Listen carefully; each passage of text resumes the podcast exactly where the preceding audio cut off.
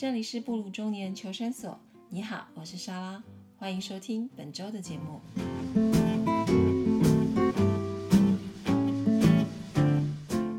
Hello，大家好，我是正常莎拉，这里是布鲁中年求生所的第六集，很高兴在空中跟大家见面喽。嗯，这个礼拜我把录音的时间提前，主要是因为他跟我写稿的时间有点冲突，所以提前了两天来录音。有两件事情想要跟大家分享。第一件事情呢，就是我在啊星期一感恩节的时候有收到一封网友的来信，然后这个网友很特别，他是我在网站成立好像是大概一年的时候，他有寄信来给我，然后给我写信，呃加油打气，对加油打气。然后他好像是住在国外的一个网友，嗯，第一次我收到他的来信，我其实真的很很。很感动，因为就是终于知道说啊，原来我的东西是真的有人在看。然后，呃，虽然写的没有很好，但是他们有感受到我里面满满的呃诚意，所以他们来写信为我加油。然后中间呃有一段时间没有他的消息，然后星期一感恩节的时候又收到啊，我真的非常非常开心，你知道吗？这种这种开心就是说，它可以让我持续一整个礼拜都觉得很有活力。然后我并不知道他，他告诉我说他有在收听我的节目，然后我不知道这一集他会不会听到。如果有听会听到的话，我是很想要跟你说谢谢，真的非常感谢。嗯，对于我们这种中年妇女来说，我觉得能得得到嗯别人的肯定，我觉得对我来说是一件很重要的事情。因为毕竟，呃，老实说，我们的生活范围比较狭小，然后我们的交友圈也比较狭狭小。所以有这样子陌生的鼓励，对我来说真的非常非常的受用。然后也毕竟就是说，中年人你希望他很主动来跟你跟你互动，我觉得也是很困难。大家都喜欢把心事往往往心里面放，所以常常我会希望大家说，呃，要留言要互动。老实说，我都知道是白写。但是虽然我很希望，但是我知道大家习惯是已经就是默默的看，但是。要要能够留言是一件蛮困难的事，但是如果说我是说真的，如果说大家哪一天突然有那个心情或哪哪个有那个动力，想要写信给我分享你们的故事，或者是为我加油打气，我真的非常非常的欢迎，也真的非常非常的谢谢你们。然后这是我第一个想要分享的事情，然后第二个想要分享的事情就是我上个礼拜参加了好说平台的好说商学院的课程。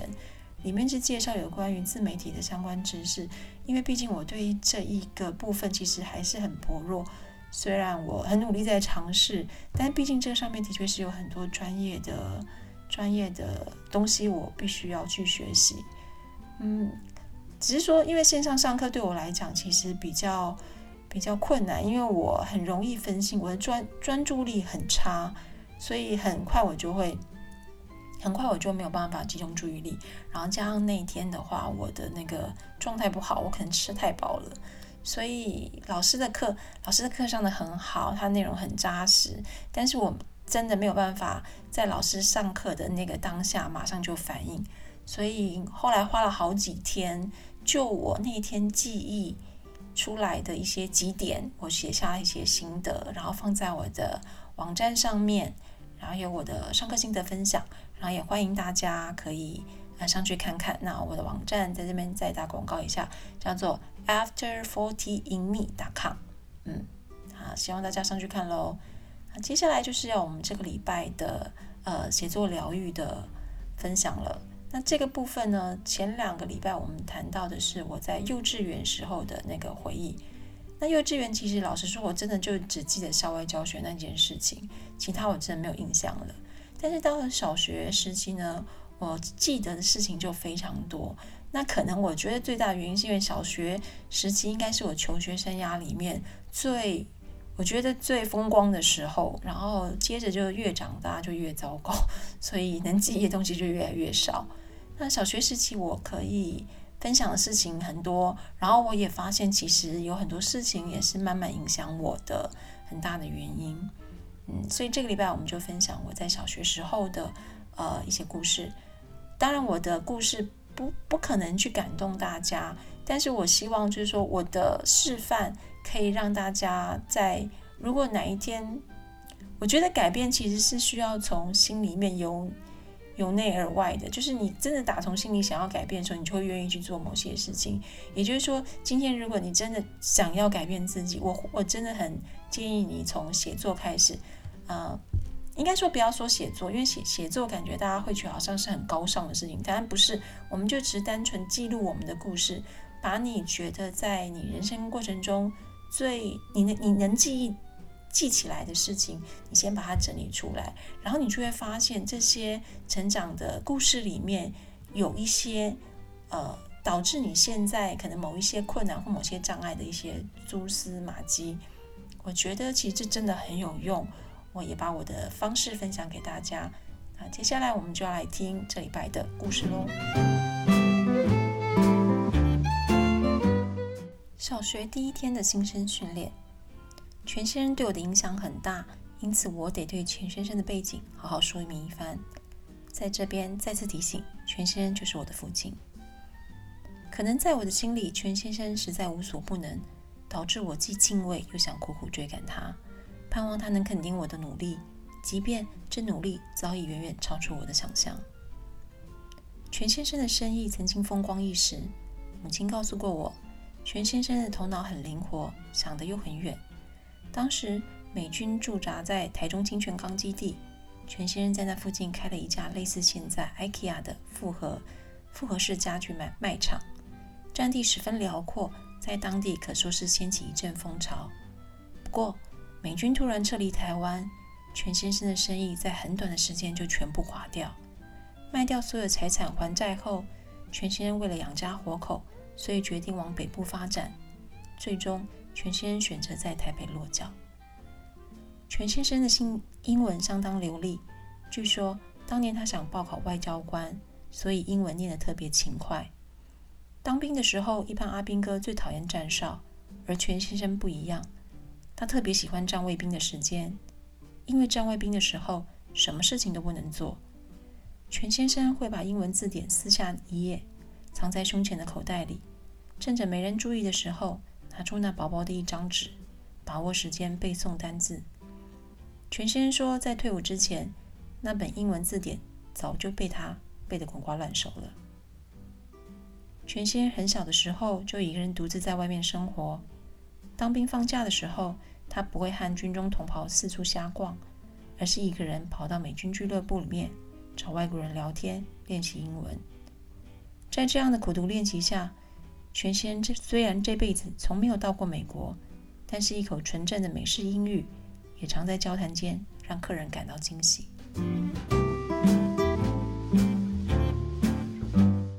一向很有目标的全先生，后来真的参加了外交官特考，笔试虽然过关。不过很可惜，全先生的身高实在不高。当时外交官招考仍然有身高上的限制，全先生因此隐恨没能入选。没想到人的身高竟然也能影响一个人后来的命运。生意失败后搬到台北的全先生，希望能再找到外国人聚集的地方重启炉灶，于是选定了当时外国人很多的天母地区，开了一家小裁缝店。我们的住家一直都和裁缝店在一起。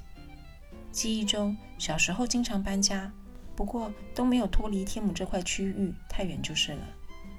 幼稚园小班的时候，我们是住在地下室里，一楼则是工作的裁缝店。这栋楼的位置挺特别的，它的一楼店面不在平地上，而是特别架高了好几个楼梯台阶。同一排的房子也只有这一栋特别高。两侧的楼房都挺正常的。通常下午接近四五点的时候，全先生会带着我和小姐姐两个小萝卜头坐在店门口的阶梯上玩，一边也等着母亲准备全家人的晚餐。有一年遇上了好大的台风，房子都已经架得那么高了，雨势还是大到只把水往地下室灌。全先命令全家人顺着通往地下室的楼梯站成一排。然后拿着所有能够盛水的器具，一人一桶，接力的把灌进室内淹到脚踝的雨水，一桶一桶往大马路上倒掉。当时我的年纪还小，只觉得一切都特别有趣好玩。殊不知事后的整理把大家都累翻了。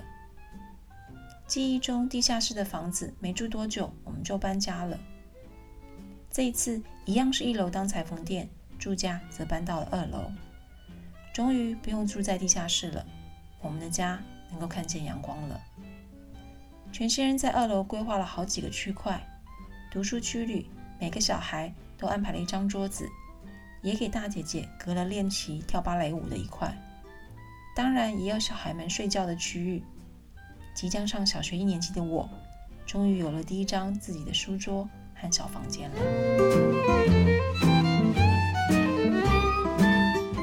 以前的年代是会寄送就学通知的，我永远忘不了小学新生报到的那一天。全先生一手抓的报到通知，一手牵着小一的我，我们俩一步一步走到学校去。那好像也是记忆中唯一一次和全先生手牵手的时候吧。在屏东，母亲小学才念没几年就被叫回家里帮忙家事，所以母亲认识的字很有限，书写对她来说更是困难。小学报到的第一天都需要填写很多单子，所以不得不由全先生带我去。我很少有和全先生单独相处的机会，所以心里其实紧张的不得了。他拿着通知单，按着上面的指示，先到缴费处缴了学费。旁边一条长长的人龙，都是家长带着刚报到的小医生排队等着挑选制服。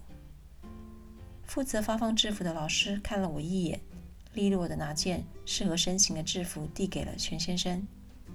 全先生打开透明的包装袋，用力抖了两下，在我身上比呀比的，看起来这大小应该可以穿上几年。全先生满意的点点头。虽然姐姐也念同一所小学。但是二姐和我的年纪差距不小，所以旧制服早被母亲不知收到哪里去了。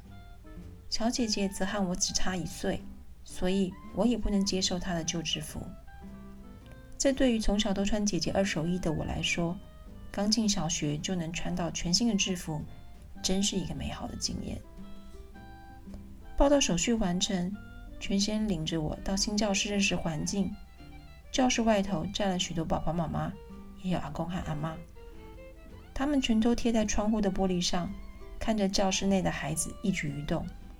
而我坐在教室里，四处张望，对一切感到好奇。全先生应该是觉得今天新生报道的任务结束了，他站在后门口和我对望了一眼，接着转身准备离开。我看着他离开的身影，感到有些害怕。毕竟这是一个完全陌生的环境。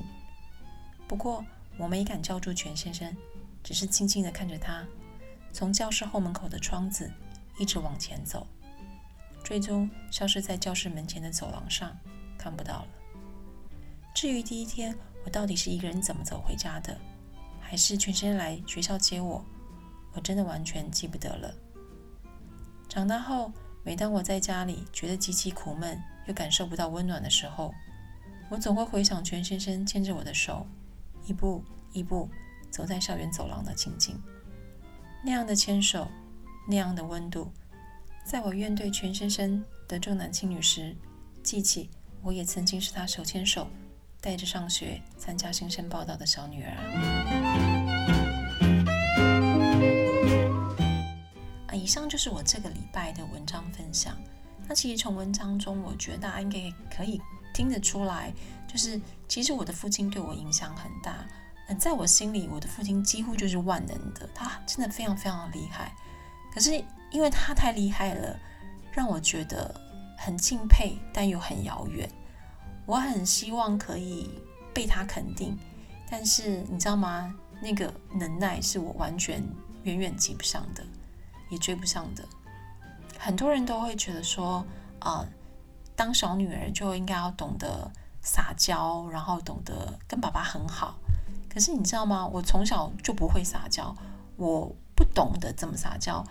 就算在跟 Brian 啊谈恋爱，然后结婚，刚结婚的时候，其实我真的都不会撒娇，以至于到现在我理解我是个不会撒娇，我要练习撒娇这件事情的时候。我的撒娇都很像在耍无赖，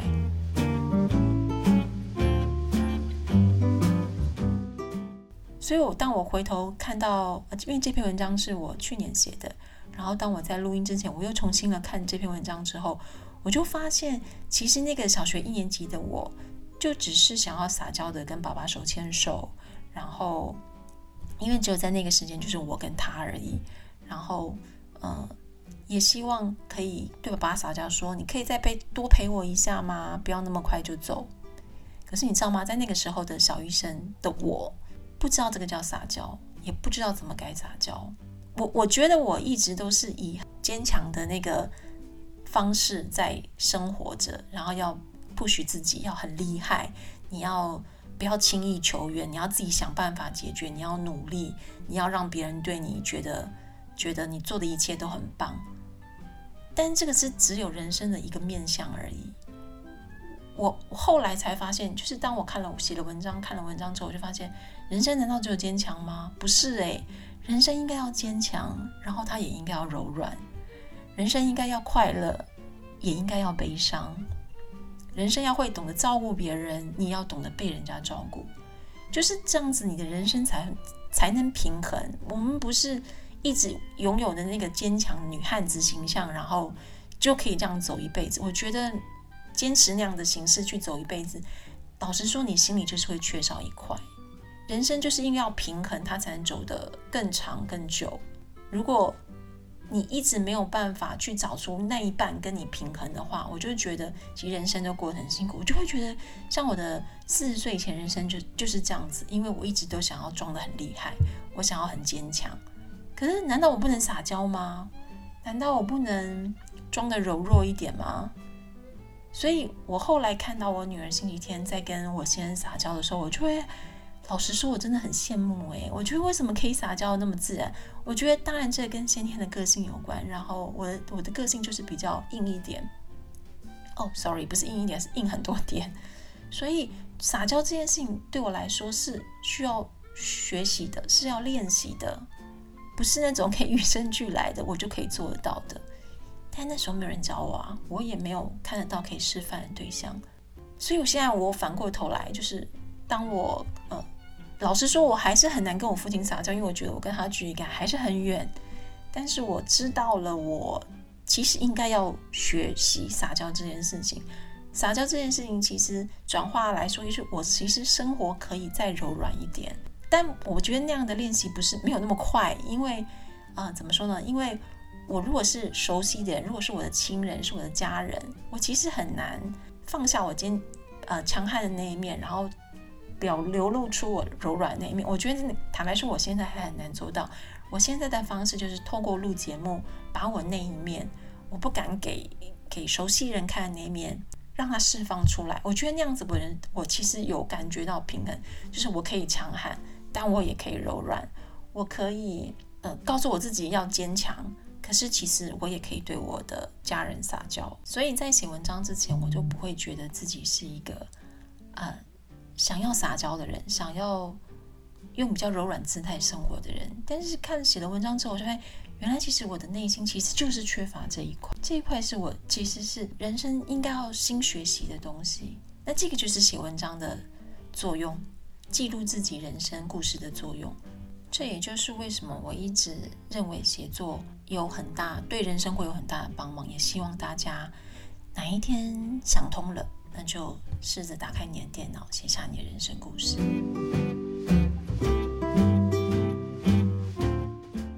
莎拉的交往分享，我很羡慕星期天是个会撒娇的小女孩，虽然每每在她的撒娇被看破手脚后，布莱恩还是会笑呵呵的接受所有。撒娇后的要求。尽管我是严厉的妈妈，但我喜欢他们父女间的互动，因为这是身为小女儿的我自己仍然无法做到的事情。撒娇也需要学习吗？是的，开心需要学习表达，忧伤需要学习排解，坚强需要学习态度，柔软需要学习方法。在人生道路上，我们需要学习的事情太多。但我们主动学习的时间却常常太迟。还好，星期天的人生正要开始，希望妈妈的故事能让她长大之后，别忘记，人生可以坚强，其实也能柔软以对。以上就是布鲁中年求生所第六集的节目，很高兴大家终于听完喽。最近台北的天气开始变冷了，所以希望大家注意保暖。嗯，中年人的健康真的很重要，千万不能随便生病了。嗯，那下礼拜呢会不会有其他的主题？呃，老实说，莎拉并不知道，因为总是在录音之前想到什么就录什么。嗯。虽然看起来很严谨，但也是一个很随性的主持人。很高兴大家听完这集节目，我们下个礼拜再见。然后最后提醒大家，如果可以的话，别忘了要追踪莎拉的布鲁中年求生所。OK，我们下礼拜再见，拜拜，拜拜。拜拜。拜拜。拜拜。拜。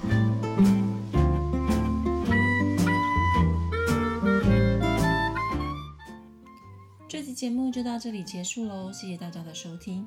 布鲁中年求生所每周五定期更新，欢迎大家订阅我的节目，也要记得给我评分哦。